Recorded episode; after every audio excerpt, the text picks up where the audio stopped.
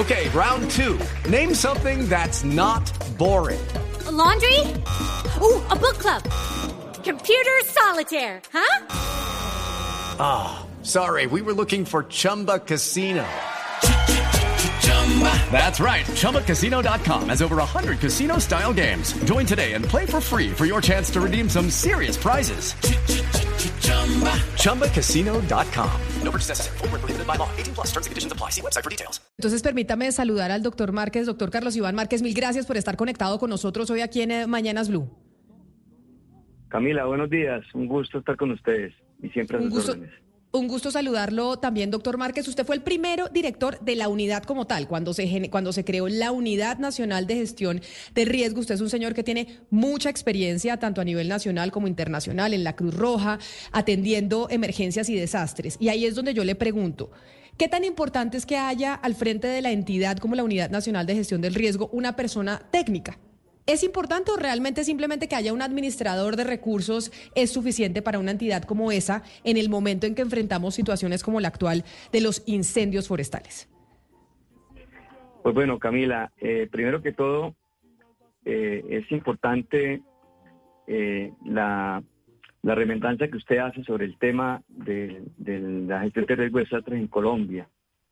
Hasta el 2012, eh, el país contaba era con una, dirección que quedaba corta para hacer la coordinación nacional en materia de gestión de riesgo de desastres. Y por supuesto, después del fenómeno La Niña 2010-2011, se dio la necesidad de tener una política nacional y es la que hoy eh, actúa como, como rectora.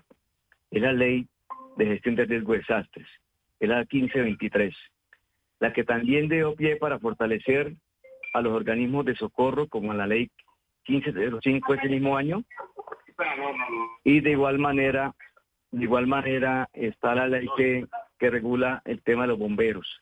Eso quiere decir que al implementarse desde hace más de 10 años, el sistema se creó la Unidad Nacional de Gestión de Riesgos, por supuesto. Esa unidad eh, tiene que coordinar eh, varios elementos claves, pero eh, eh, están desde la reducción de riesgos, desde el conocimiento de riesgo y el manejo de desastres. Lo que quiere decir que para tener esa posibilidad, sí es importante contar con el soporte técnico, con el soporte de formación y por supuesto algunos instrumentos importantísimos desde el orden administrativo, financiero y demás aspectos. Pero en el orden de la, de la, de la coordinación y la echada a andar, porque esto es un proceso, la gestión de riesgo es un proceso, no para, sí es importante que las personas, tanto a nivel de municipios, de departamentos, a nivel nacional, tengan ese contenido técnico fundamental para que esto que es su generis tenga eh, los mejores resultados en la prevención, en la respuesta y por supuesto en la recuperación.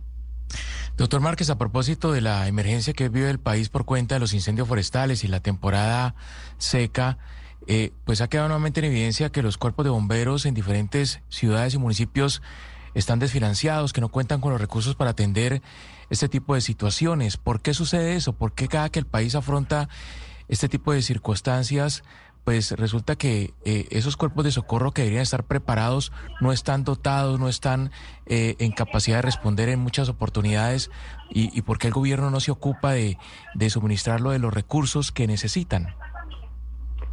Pues mira, en ese sentido siempre se ha pensado en fortalecer y de ahí la ley 1575, que es a la par de la, de la, de la, de la ley de gestión de riesgo de desastres, donde se generan algunas posibilidades de fortalecer los, sobre todo los bomberos de Colombia. Allá hay un presupuesto nacional que cada año se le traslada a, los bomberos por un, tema de, de- de soporte de impuestos. De igual manera, la ley obliga y pide para que los alcaldes tengan coordinación en los municipios y tengan convenios. Es un llamado que siempre se les ha hecho para que los cuerpos de bomberos tengan ese soporte. Pero adicional a ello, se ha estado trabajando es importante que los procesos se mantengan. El sistema como tal, desde muchos años atrás, ha estado fortaleciendo los centros logísticos humanitarios, que son los cent- los centros de respuesta, porque además de los bomberos, hay que generar capacidades para los momentos de extinción y control de incendios en los organismos operativos. La ley permitió que se fortaleciera también eh, entidades como Ponalzar, que es de la policía, el ejército, la Fuerza Aérea, la Armada, los organismos de socorro, el Cruz Roja, Defensa Civil y bomberos. Es un proceso, es un llamado que siempre se hace para que como Estado actuemos, para que fortalezcamos en el día a día, pero también en, la, proyección de los, trabajos de planificación regional y nacional, el de no perder eh, las capacidades que se han instalado. Colombia no tenía centros logísticos humanitarios, hoy los tiene, pero hay que tenerlos activados, hay que dotarlos, hay que tener capacitación. Inclusive la misma ley marca en una norma de, de reducción de riesgo y de manejo de desastres, preparación para los desastres y de, y de preposicionamiento. Estos, estos temas llaman la atención cuando uno se encuentra con situaciones tan difíciles como las que puede generar un impacto de un fenómeno o sea que, niño como que tenemos.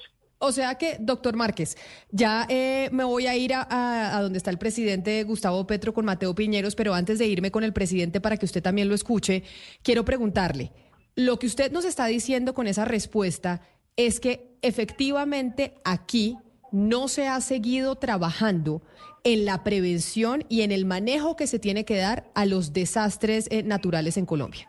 Que aquí sí ha habido una especie de desidia en la Unidad Nacional de Gestión del Riesgo, no diría yo solo en este gobierno, sino en los anteriores. Pues yo pienso que hay unas lecciones aprendidas. Hay que generar capacidades permanentemente, hay que hacer evaluaciones. Yo también quiero decirles que, por ejemplo, cuando eh, el impacto de fenómenos del niño similares o inclusive más fuertes, como el 2014 y el 2016, nosotros tuvimos la oportunidad de hacer un análisis de comparativos con los anteriores para tener lecciones aprendidas.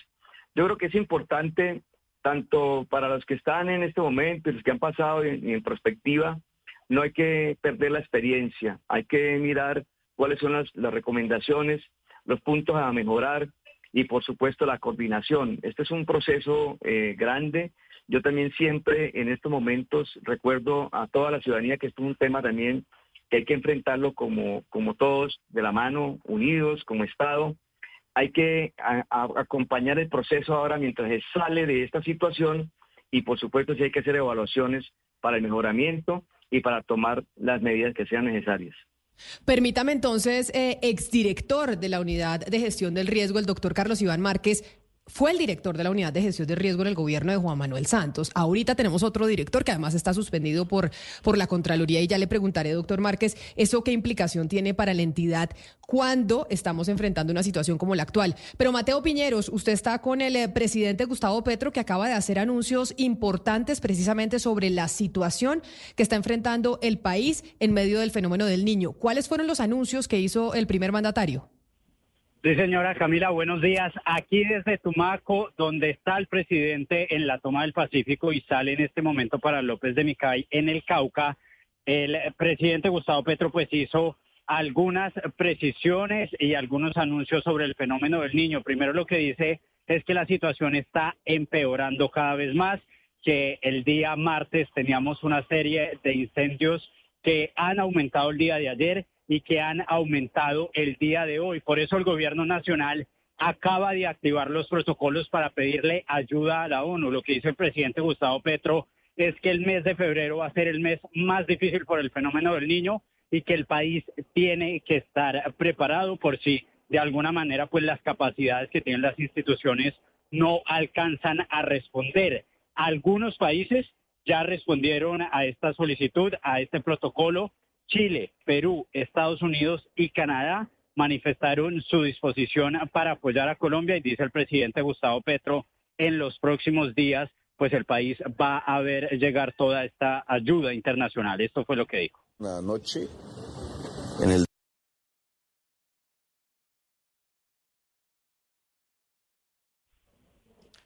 Vamos, eh, tenemos problemas con, eh, con, el audio, Mateo. Me imagino que es por la, la, ubicación en donde usted está en estos momentos, en donde la señal no es la mejor en el, en, en, el municipio de Tumaco. Pero ahí entonces, mientras retomamos la comunicación con Mateo, doctor Márquez, yo le pregunto, usted con la experiencia que tiene esta ayuda internacional que anuncia el presidente Gustavo Petro, que ya se solicitó y que hay países que respondieron a esa petición por parte de Colombia, genera un impacto eh, casi que inmediato Es decir, si e, esa ayuda internacional sí se ve reflejada en que podamos eh, mitigar más eh, rápidamente los incendios. Pues Camila, lo importante es tener claro el plan de acción a desarrollar, el plan de acción específico. Por lo regular, estas ayudas vienen una vez el gobierno eh, declara el desastre a nivel nacional, que creo que va en ese camino. Se formula un plan de acción.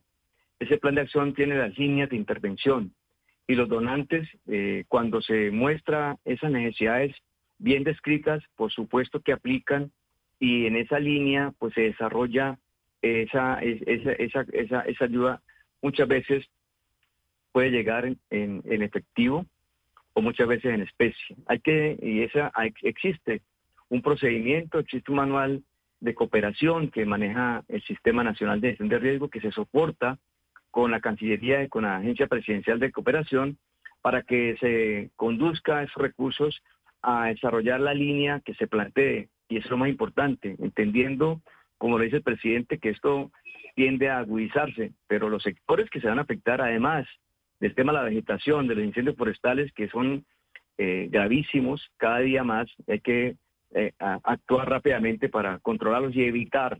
Yo siempre recuerdo que, y les llamo la atención a, todo, a todos mis amigos y a todas las personas, es que el mejor incendio es el que no empieza. Mucho incendio eh, tiene manos manos negativas que, que generan esos incendios o, o algunos los hacen por aprovechar eh, la temporada seca para para los para la quema la quema la quema agrícola. Eso eso debe estar prohibida.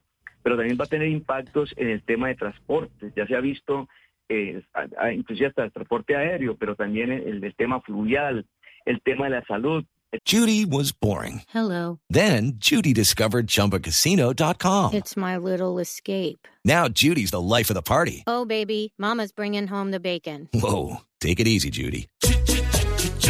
The Chumba life is for everybody. So go to ChumbaCasino.com and play over 100 casino style games. Join today and play for free for your chance to redeem some serious prizes. ChumbaCasino.com. No purchase necessary. Void where prohibited by law. 18 plus terms and conditions apply. See website for details. El tema agropecuario, el tema de energía. Lo que quiere decir que ese plan que se está formulando no va a ser únicamente para apagar incendios. Hay que hacerlo, pero también en los otros sectores que se pueden ver eh, afectados, complementando, eso sí, al plan de, contingencia que el gobierno nacional, a través de la Unidad Nacional de Gestión de Riesgos, que coordina el sistema, debe tenerse para enfrentar esta situación.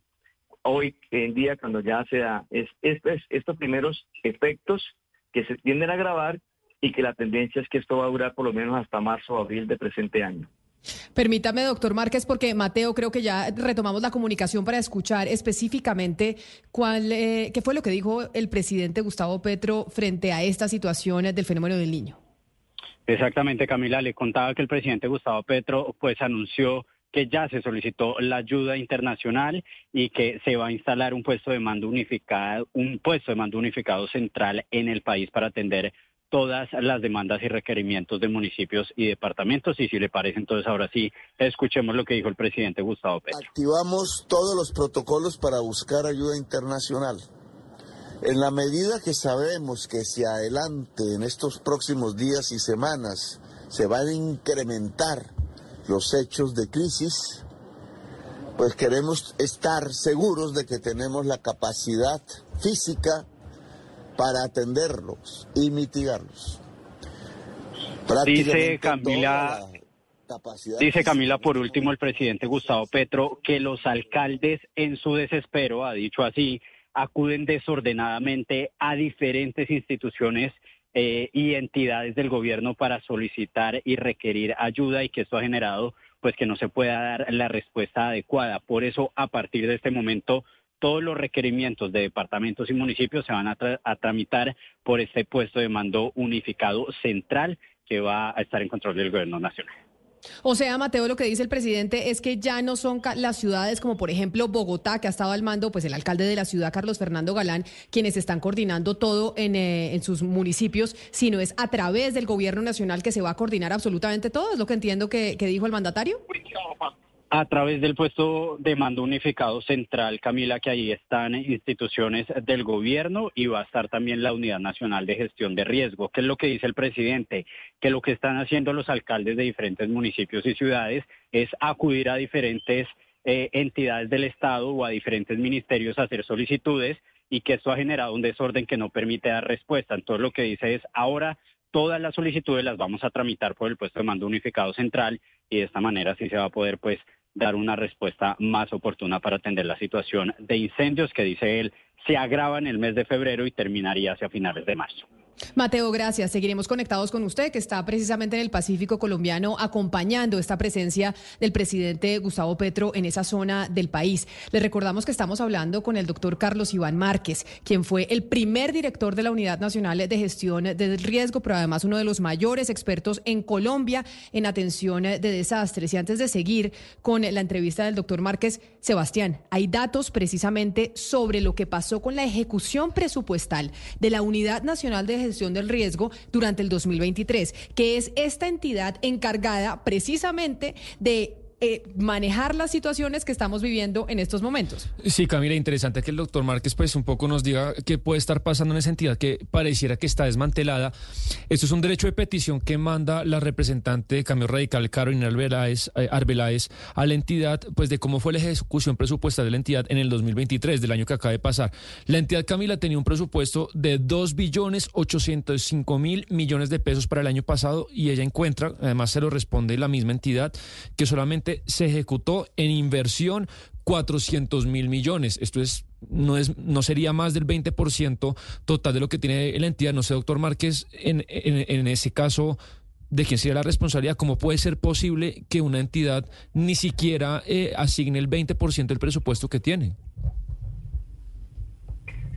Bueno, yo en ese, en ese escenario de la administración y la ejecución del año anterior. Eh, no es la primera vez que escucho eh, como un llamado que se han hecho para que eh, pudieran darse los compromisos que habían adquirido.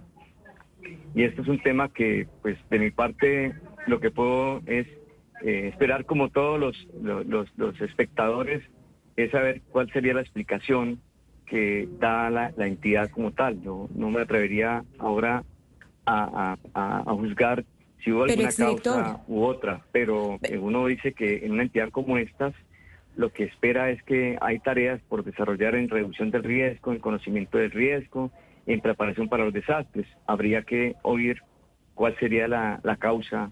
Eh, pero, es director, eh, entendiendo... Entendiendo lo que usted nos dice, y bueno, y usted no estuvo en ese escenario en el que vivimos hoy, eh, digamos, no estuvo recientemente, para entender un poco mejor el presupuesto anual para la gestión de riesgo, cómo se decide, cómo se distribuye y ese monto suele ser eh, cuál o de qué porcentaje. Bueno, por lo regular, eh, la unidad y el sistema tiene algo particular que la ley 1523 ha generado para, para el presupuesto hay un presupuesto que se, que se activa es por el, por, eh, por el Fondo Nacional de Gestión de Riesgo con tres cuentas. Esa, ese, ese presupuesto, ese, esa línea no tiene anualidad, es algo que es importante, y que recibe inyección económica por parte del Ministerio de Hacienda, o inclusive a veces la ley permite que haga algunos acuerdos interministeriales, como el fondo del Ministerio. O sea que él tiene un presupuesto para funcionar como tal, administrativamente, que es el normal para que funcione, y otro especial que son las cuentas especiales, que se, que manejan por reducción del riesgo, por conocimiento y por manejo de desastres. Y en el evento eh, de casos como un desastre, esa cuenta puede eh, llegar a un tope muy alto, un billón, dos billones, lo que sea.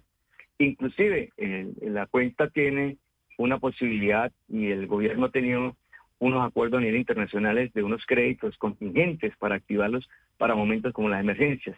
Entonces, la dinámica que da la ley para administrar los recursos está de acuerdo a las circunstancias y eso es lo que uno no puede en este momento pensar a cuánto fue el pico que se, que se proyectó y cuánto es el resultado que tiene, sino que depende de la dinámica que se haya planteado en cada uno de estos escenarios, que es lo que... Eh, esa es una de las, de las, de, las, de las garantías que da la ley 1523. Doctor Márquez, le pregunto por la manera como opera la Unidad Nacional de Gestión del Riesgo. Es decir, depende del Ministerio del Interior. Entiendo que el Ministerio del Interior es el, digamos, el jefe inmediato de la, de, la Unidad eh, Nacional de Gestión de Riesgo. Pero ¿cómo opera? ¿Cómo hace, por ejemplo, en estas contingencias? ¿A usted le tocó el fenómeno de la niña que, por ejemplo, aquí en el Departamento del Atlántico produjo una, una grandes, grandes daños materiales y, pérdidas humanas y demás? Pero ¿cómo opera? ¿Cómo, ¿Cómo se sincronizan todas las distintas instancias del Estado para mover la maquinaria, toda esta maquinaria, en un momento en que es crítico? Porque cuando las, cuando las cosas están bien, no hay invierno, no hay verano, pues la, unidad de, riesgo está funcionando normalmente, no pasa nada. Pero cuando llega la crisis es cuando se sabe exactamente qué tan aceitada está la unidad nacional de riesgo para movilizar, por ejemplo, un avión Hércules, para movilizar helicópteros, para movilizar eh, cuerpos de bomberos. ¿Eso cómo funciona? ¿Cómo opera la unidad de riesgo para que, para que uno sepa en estas circunstancias tan extraordinarias qué tan eficaz y qué tan efectiva es? Bueno, mira, en primer lugar, eh, la unidad hoy en día depende de la presidencia de la República. Eh, antes de la ley 1523 y antes de la creación de la unidad, sí dependía del Ministerio del Interior y de Justicia. Pero después de la, de la, de la, de la norma 1523 y de un decreto de creación de la unidad, eh, pasó a ser parte de la presidencia de la República, del DAPRE específicamente depende eh, administrativamente y, la estructura está dado para que comunidad coordine el sistema. El sistema tiene una, una facultad importante porque es descentralizado también a los departamentos y a los municipios. Y eso hace que con base en ello eh, es obligación de que los municipios y los departamentos tengan los consejos municipales y los consejos departamentales de gestión de riesgo que se supeditan a una coordinación bajo unos principios rectores, sobre todo el de complementariedad y el subsidiario del sistema nacional. Ahora, quien coordina todo ese sistema es la Unidad Nacional para la Gestión de Riesgo de Desastres, quien es el agente del presidente ante cualquier evento. O sea, el cargo del director es un cargo muy importante porque es el agente que representa al presidente en cualquier circunstancia. Y los recursos que se generan para la prevención, para la respuesta, están dados en estas tres cuentas especiales que la ley. Ahora, en el caso de situaciones especiales, existen unos elementos jurídicos que son las calamidades públicas, que hoy en día una calamidad pública se puede eh, activar a nivel de municipio o departamento o el desastre nacional, que son facultades legales para que se puedan acceder a recursos especiales en los municipios o en el departamento de la nación y es allí donde viene la capacidad de evaluar el impacto de una, de una situación de desastre para poder afrontarlos, que inclusive permiten traslados internos y también te permite la cooperación internacional. Todo el andamiaje, todo el esquema estructural, yo creo que Colombia cuenta con un sistema muy bien montado que cumple con los requisitos eh, de ley de la Constitución Política de Colombia. En primer lugar, esta es una ley que fue sancionada por el Congreso de la República de ese entonces, en el 2011 eh, y 2012, que se tramitó para tenerla hoy en día, pero que a la vez eh, eh, hay un andamiaje de coordinación que es el que tenemos que echar a andar porque está y que anda a la medida de que se que tenga las capacidades tanto de, de preparativos, que es el tema de la, de la reducción de riesgo, del conocimiento, entender qué es lo que está pasando, pero también de, de actuar de la respuesta. Pero algo clave y aprovecho esta pregunta tan importante, el sistema tiene una responsabilidad que es pública, privada y comunitaria. O sea, siempre yo recuerdo que esto es un compromiso de Estado, inclusive, porque los entes de control también hacen parte de los procesos, nos acompañan en los sistemas. De allí para que el, tema de la responsabilidad de activar un consejo municipal eh, no es una no, es una no, es una actividad más de un alcalde, es una obligación igual a los departamentos. Y los entes de control siempre han acompañado al sistema para que eso opere de la mejor manera posible. Pues, eh, señor Carlos Iván Márquez, exdirector de la Unidad Nacional de Gestión del Riesgo, y como lo decíamos desde un principio cuando lo presentábamos, uno de los mayores conocedores en el país, precisamente de cómo se atienden este tipo de emergencias, porque le tocó en su momento atender muchas de ellas. Muchas gracias por habernos atendido hoy aquí en Mañanas Blue y darnos luces un poco de lo que pues podría estar sucediendo en la entidad y de la necesidad de verdad de tener eh, un técnico al frente de la misma. Doctor Márquez, mil gracias. Feliz día para usted. Gracias. Eh, eh, igual para todos los de la mesa a todos los oyentes, un buen día. Siempre por acá atentos. Hello, it is Ryan, and I was on a flight the other day playing one of my favorite social spin slot games on chumbacasino.com. I looked over the person sitting next to me, and you know what they were doing? They were also playing Chumba Casino. Coincidence? I think not. Everybody's loving having fun with it. Chumba Casino is home to hundreds of casino style games that you can play for free anytime, anywhere, even at 30,000 feet. So sign up now at chumbacasino.com to claim your free welcome bonus. That's chumbacasino.com and live the Chumba life. No purchase necessary. DTW, void, prohibited by law. See terms and conditions 18 plus.